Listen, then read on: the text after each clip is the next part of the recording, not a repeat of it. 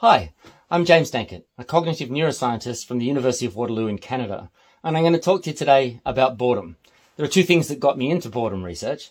The first, that I experience boredom a lot and don't like it. So my research is in the hopes of trying to understand boredom better so that I might be able to deal with it better.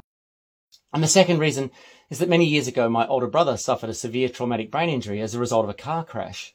And during his recovery, he talked about being bored a lot which suggested to me that something organic had changed in his brain, and I really wanted to understand that. There are a number of myths about boredom that I think are important to interrogate because they can help us get closer to a good definition of just what boredom is. And I'll start with Jimi Hendrix, perhaps the most famous guitar player of all time.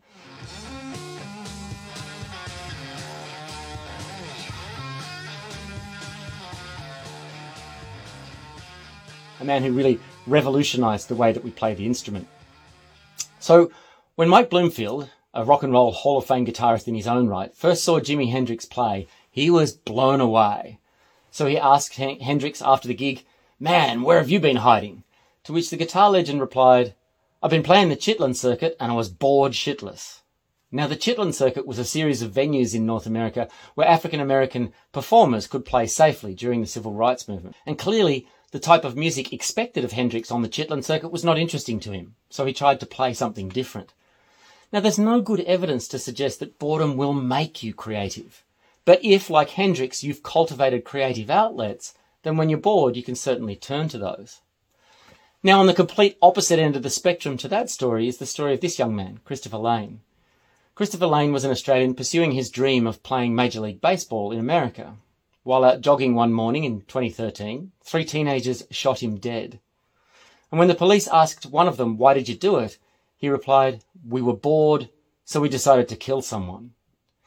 Now, if you want to believe that boredom could turn you into a creative genius on guitar, then you also have to believe that it could turn you into a killer. And I don't believe that either thing is true. But what do these two stories tell us about boredom? And just what is boredom? I would suggest to you that the in the moment feelings of boredom, what psychologists call state boredom, is a signal, a call to action, to do something different. It's telling us that what we're doing right now is not stimulating or engaging enough, and we need to explore the environment for something else. We need to act. And there's an analogy here with pain, an analogy that I get from my friend Andreas Elpidorou, who's a philosopher at the University of Louisville. So in this image that you're looking at here, you would expect that the young cherub would quickly remove his foot from the fire because it's painful. Here's the analogy though. The function of pain is not to cause hurt. It's to galvanize us into action, to get us to do something to deal with whatever caused the pain in the first place. And that's exactly what boredom does too. It's a call to action. The, to do something different so that we can feel more engaged with the world, do something that can overcome or eliminate or at least reduce our boredom. So I don't believe that boredom will make you a creative genius or that it will turn you into a killer. It doesn't do the hard work of telling you what you ought to do to solve your boredom. That hard work is up to us. So in that sense, the in the moment feelings of state boredom are neither good nor bad. It's simply just telling us that what we're doing now is not satisfying and we need to find something else to engage in. And continued failure, though, to adaptively respond to that state signal can have many negative consequences. Boredom proneness is associated with poor mental health outcomes, including increased anxiety and depression, and even something like increased aggression. We know that people who are prone to boredom also tend to have problems with drug and alcohol use. And recently we've found that they have a problematic relationship with their smartphones and particularly social media. And that relationship is kind of like an addictive one where people feel more anxious when they're away from their phones and they need to ramp up how much time they spend on their phones. Behavior that is driven in part by their boredom.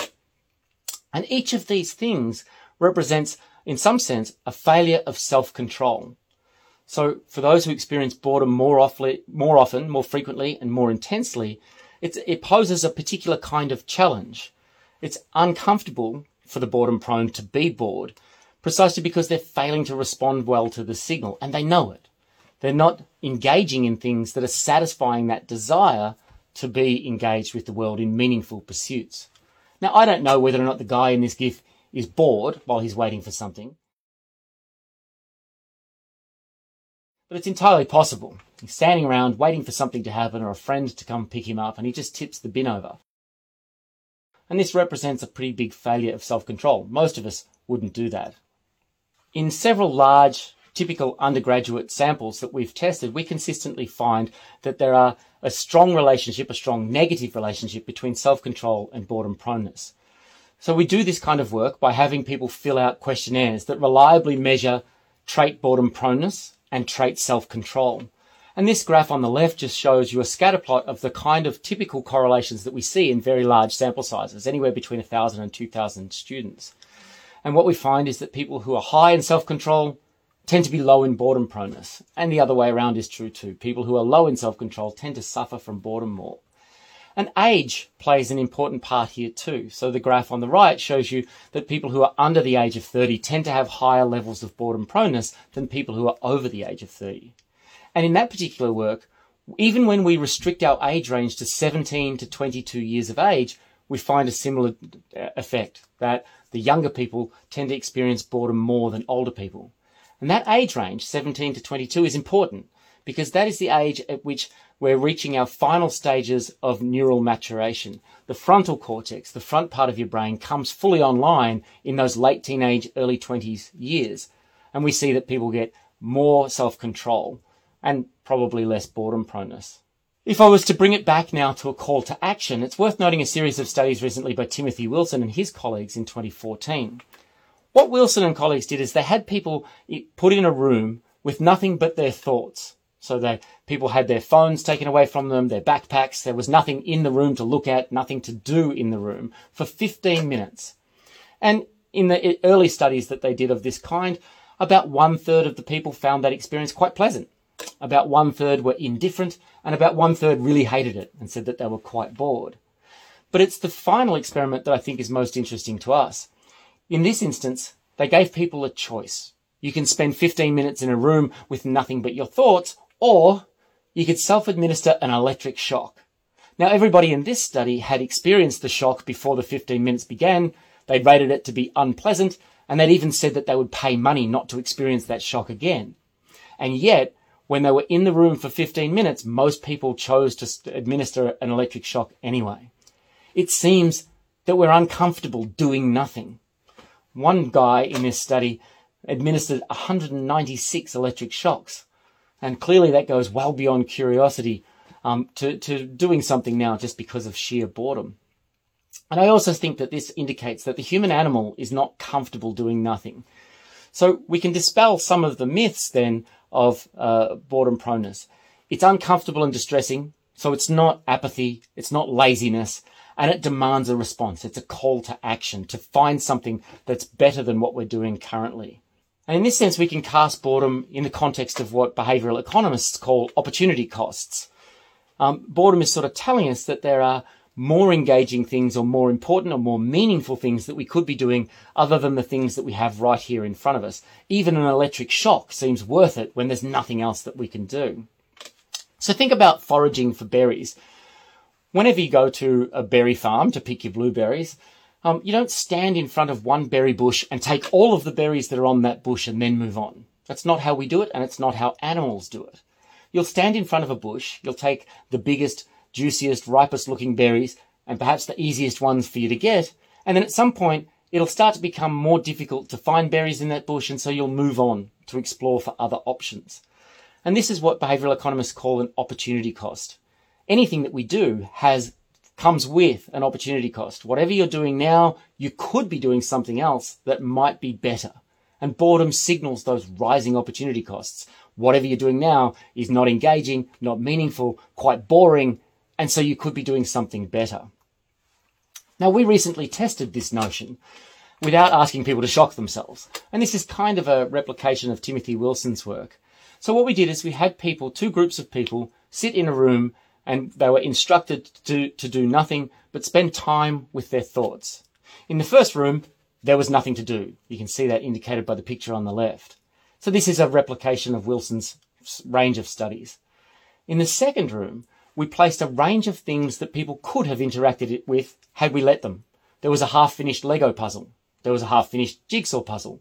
There was a tablet that they could have used to surf the internet and of various other kinds of objects that they could have interacted with, except we told them sit in this room with all of these different things in it that you could have interacted with, but look, but don't touch. And then we asked people how boring were these experiences. And what we found was that people in the room where there were things they could see that they could have done but weren't allowed to do, those people were more bored, suggesting to us that boredom does signal these rises in opportunity cost. It does suggest to you that whatever you're doing now isn't engaging, isn't meaningful, and you really wish you could be doing something else. One of the interesting things about that study is that many of the people broke our rules. We had a spy camera in the room, a little coffee mug that had a camera hidden in the lid. So we were able to see whether or not people did as we asked, sat in the chair and did nothing but spend time with their thoughts. And many people broke the rules. It was as though for them, the boredom was so intense that they really needed to get up and do something despite the instructions of the task. So more recently, we asked people about their experiencing during the pandemic. We asked about their boredom and we asked about how well they'd been able to adhere to the restrictions of lockdowns and social distancing. This data was collected in late April and early May of 2020. The idea here is that people who are more boredom prone might be more likely to break the rules of social distancing because they really need that, they really feel that urge to act. And that's exactly what we found. We found that people who were low in self-control and high in boredom proneness were more likely to break the rules of social distancing. And perhaps unsurprisingly, those same individuals were more likely to have contracted COVID-19. This is one of the first times in my career that we were scooped. There was a group um, headed by Wanja Wolff in Germany and Switzerland who did almost exactly the same study and published it about two weeks beforehand. The great thing about that in science is that these two studies by two groups who didn't know each other, didn't communicate with each other, found pretty much the same thing. So it seems that for some individuals during those restrictive times of the pandemic, they're high in boredom proneness and they really can't resist that urge to act. And this all highlights for me what I would call the conundrum of boredom proneness and the conundrum of being bored for the highly boredom prone. I love this quote from Leo Tolstoy from Anna Karenina in which he calls boredom the desire for desires. When we're bored, we want something. We just don't know what we want. Or we want something, but we don't want anything currently available to us. We want something that's not there, but we can't articulate it. And that begs the question of why. And anybody who's been a parent of young children will understand and appreciate this particular anecdote.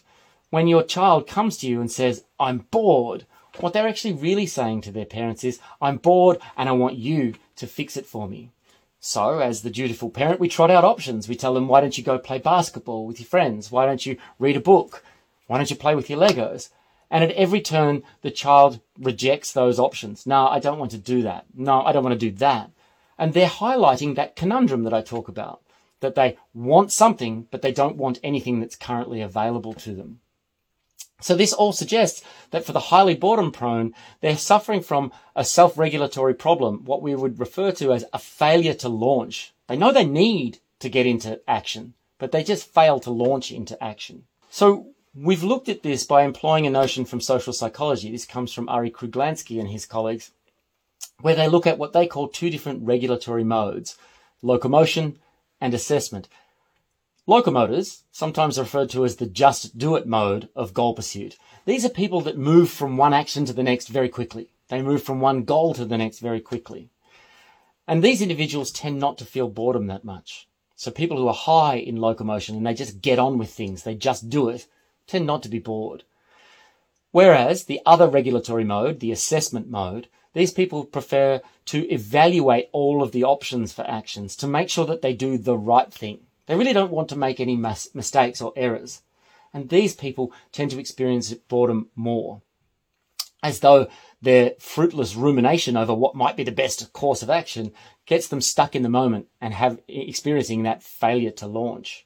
I've suggested that boredom is functional. It serves a purpose. It's a call to action.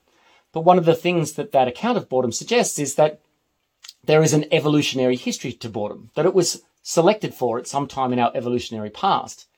And if that's true, then this quote from Erich Fromm that man is the only animal that can be bored is wrong. And one of my favourite studies comes from Rebecca Meagher and Georgia Mason at the University of Guelph at the time, where they looked at boredom in mink. If you've ever seen mink in the wild, they're quite mischievous little animals. But what Rebecca and Georgia did is they placed two groups of mink in different kinds of cages. In one group, they were in the standard cage that mink are raised in for fur farming, where there's really nothing much for them to do. It's bland. There's not anything really in the cage. The other group had lots of options for things to do, things to interact with. After two weeks, they exposed both groups to, to different kinds of objects. Things that the animal would normally avoid, so the silhouette of a predator or the smell of urine of a predator. Things that the animal would normally approach. And apparently, according to this study, for mink, toothbrushes are like a laser pointer to a cat. They just love toothbrushes. So they would show them a toothbrush. And then objects that the animal normally wouldn't care about, like a water bottle, that the animal wouldn't um, be, be interested in. And the idea was this. If the animals in the bland cage were depressed, they would show less interest in the things that they normally liked, like the toothbrush. If the animals in the bland cages were apathetic, they'd show no interest in any of the objects. They wouldn't care whether it was a positive, negative, or neutral object. If they were bored, then the animals would rapidly approach all kinds of objects. And that's precisely what they found.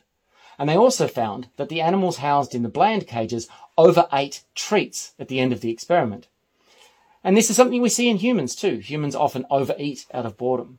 And what this study suggests is that there is indeed an evolutionary history to boredom and that we see boredom in some species other than humans.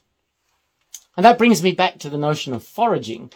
So the boredom signal signals rising opportunity costs, pushing us to explore the world for something more satisfying to do. So what we thought we would do is we'd create our own foraging task and see whether or not people who are high and low in boredom proneness might approach this foraging task in distinct ways.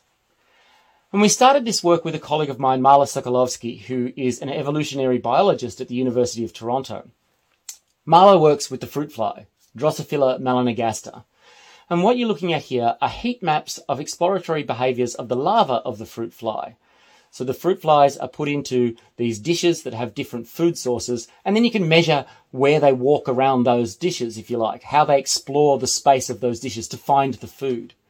And Marla finds two phenotypes along a foraging gene in the fruit fly, phenotypes that she calls the rover and the sitter.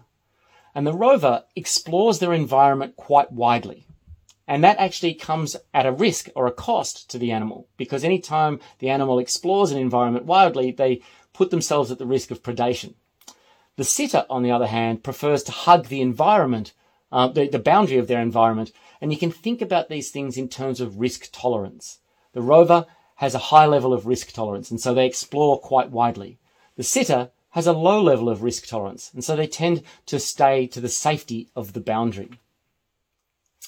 And one of the motivating factors for us to do this research then comes back to these regulatory modes that I talked to you about of locomotion and assessment. Because to us, there seemed to be a parallel between the locomotors and the rovers.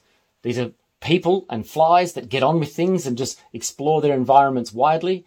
And the assessors and the sitters. The, these are people and flies that tend to have a, a low risk tolerance and adopt safe behaviors that minimize risk and minimize error. So we wanted to see whether or not those two things would be conserved in humans. So to test this, we created our own foraging task. We had people swipe their way through a touchscreen environment and then tap on these red berries that they saw to try and collect or catch these berries. And they could explore the environment in any way that they liked to. We could look at simple uh, metrics like path length and the number of berries they picked. But when we did that, those metrics were not quite sensitive to individual differences in either trait boredom proneness or regulatory mode. So instead we turned to path classification. And you can see here we had three different groups when we did this path classification. A boundary biased group, and you can see this is already starting to look suspiciously like a sitter in the fruit fly. This is a group that started in the middle, found the boundary, and hugged the boundary. Then we had what we called a systematic group, these were people who explored the environment systematically back and forth, either left to right or up and down. And the third group we couldn't classify in either of those two ways, so we called them mixed.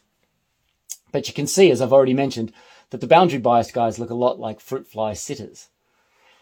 And here you're looking at heat maps of the exp- exploration of that foraging task in the humans compared to the fruit fly rovers.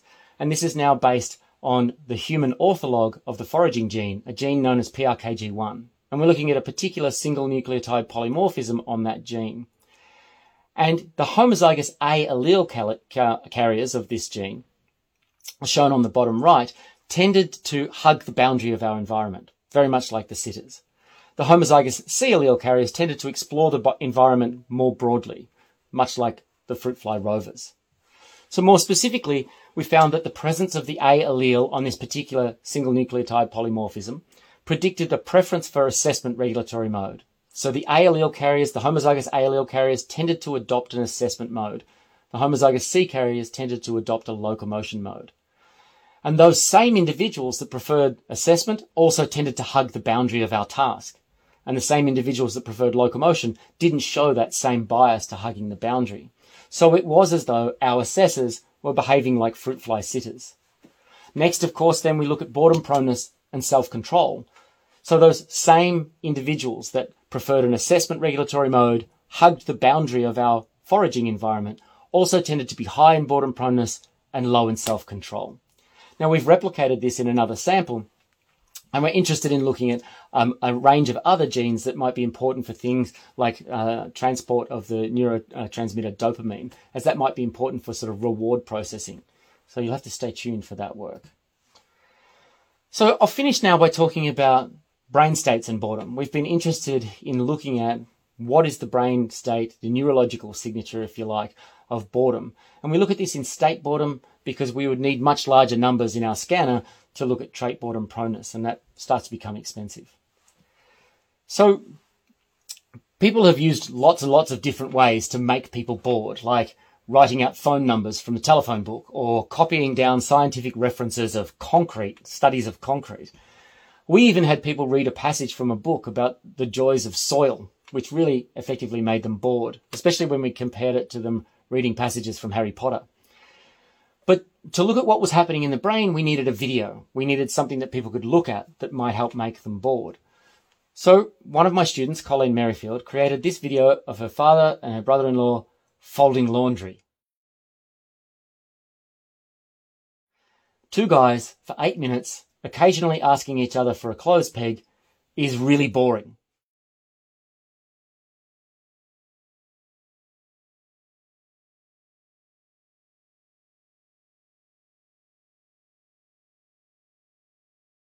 Trust me, it's not something you want to sit through for eight minutes.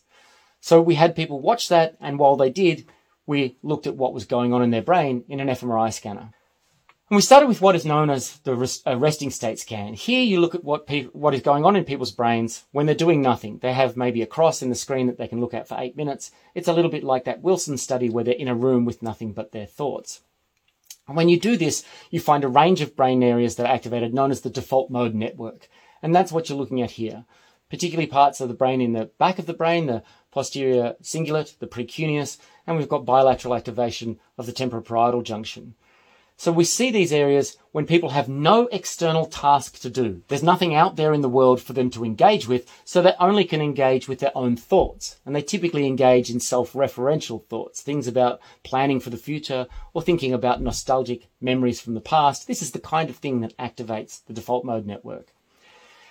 And then when we show them the boredom scan, we see we, we, the boredom video, we can see in that scan that much the same areas of the brain are activated, that default mode network. The interesting difference here is that there is something external for them to do. There's a movie to watch, and we told them to pay attention to that movie. It just turns out that the movie is so boring that you just switch off and go back to your own internal thoughts. Now we had to compare that to something different, so we looked at an interesting movie, eight minutes of a BBC Blue Planet documentary, and you see the, the areas of the brain that were activated, the default mode network were activated during that resting state and boring scan were deactivated when people watched something interesting. If that was all we found, it might have been a little bit disappointing, but we looked a little more closely and the arrow that you see in this image here is pointing to a part of the brain known as the anterior insular cortex. And this part of the brain is really important for representing things in the world that are relevant to you, that are salient to you right now. And in the resting state, there's no activity, no upregulation, no downregulation of the insular cortex because there's nothing out there in the world of any relevance. What we find in the boredom scan is that there's downregulation of this part of the brain. It's as though you really are shutting off saying there's, even though there's a video to watch, even though there's a movie for me to pay attention to, it's so boring, it's irrelevant. Let's just switch off the insular cortex. And again, when we compare that to the interesting scan, we find that the, that area of the brain is actually upregulated. There's a lot more work to be done to try and understand the brain states that are associated with being bored, but it seems that this part of the brain in particular might be really key to how we engage with things that are in our environment. So this is perhaps one of my favorite quotes, although I think it's kind of dangerous to read Nietzsche. Um, and this is not just because I, I'm an atheist and I find the quote funny, but this quote, the boredom of God on the seventh day of creation would be a subject for a great poet. And I like this because you might imagine that God on that seventh day could sit back in her lazy chair and say, wow, look at everything that I've created. Isn't it fantastic? But even God needs to say, what next? And that essentially is this idea of what boredom is telling us to do. Not necessarily what next, but what can I do that's engaging? What can I do now? What I'm doing right now isn't engaging and I need to find something else. And it really casts boredom in the context of goal pursuit. And as humans, we're always pursuing goals for ourselves, big and small. And what boredom really signals is that we're not effectively pursuing goals right now. And in that sense, as I've suggested already, that boredom is this call to action to launch into something that is satisfying or meaningful to us. And I, as I suggested early on in the talk too, that being prone to boredom is associated with all kinds of ill effects, higher uh, rates of depression and anxiety, problems with drug and alcohol abuse, and so on. So boredom is telling us to act, but we need to find adaptive actions. We need to find good, positive ways to respond to the boredom signal. And we need to find ways to respond to boredom that help demonstrate what psychologists call our agency, the, help demonstrate to ourselves that we are in control of what we pursue. We are in control of our lives. We're the author of our lives, if you like. Now, this image is intentional, the image of a, an elevator door from the inside. The closed door buttons on most elevators, and many of the crosswalk buttons in big cities like New York City and London are useless. They actually do nothing.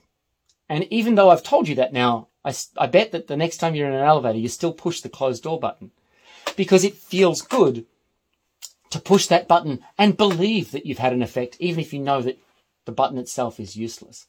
We like to feel like we are in control, that we are having an action and having an effect on the world. And boredom is telling us that right now we are not having a positive effect on the world. We are not exercising our agency. We are failing to demonstrate our own efficacy as agents. So the $64,000 question really is what should we do when we're bored? And I think that uh, there's a lot of work to be done yet on that. There's not a lot of data out there to try and tell us what the most optimal ways are to respond to boredom. So what I'm about to tell you is really just my opinion.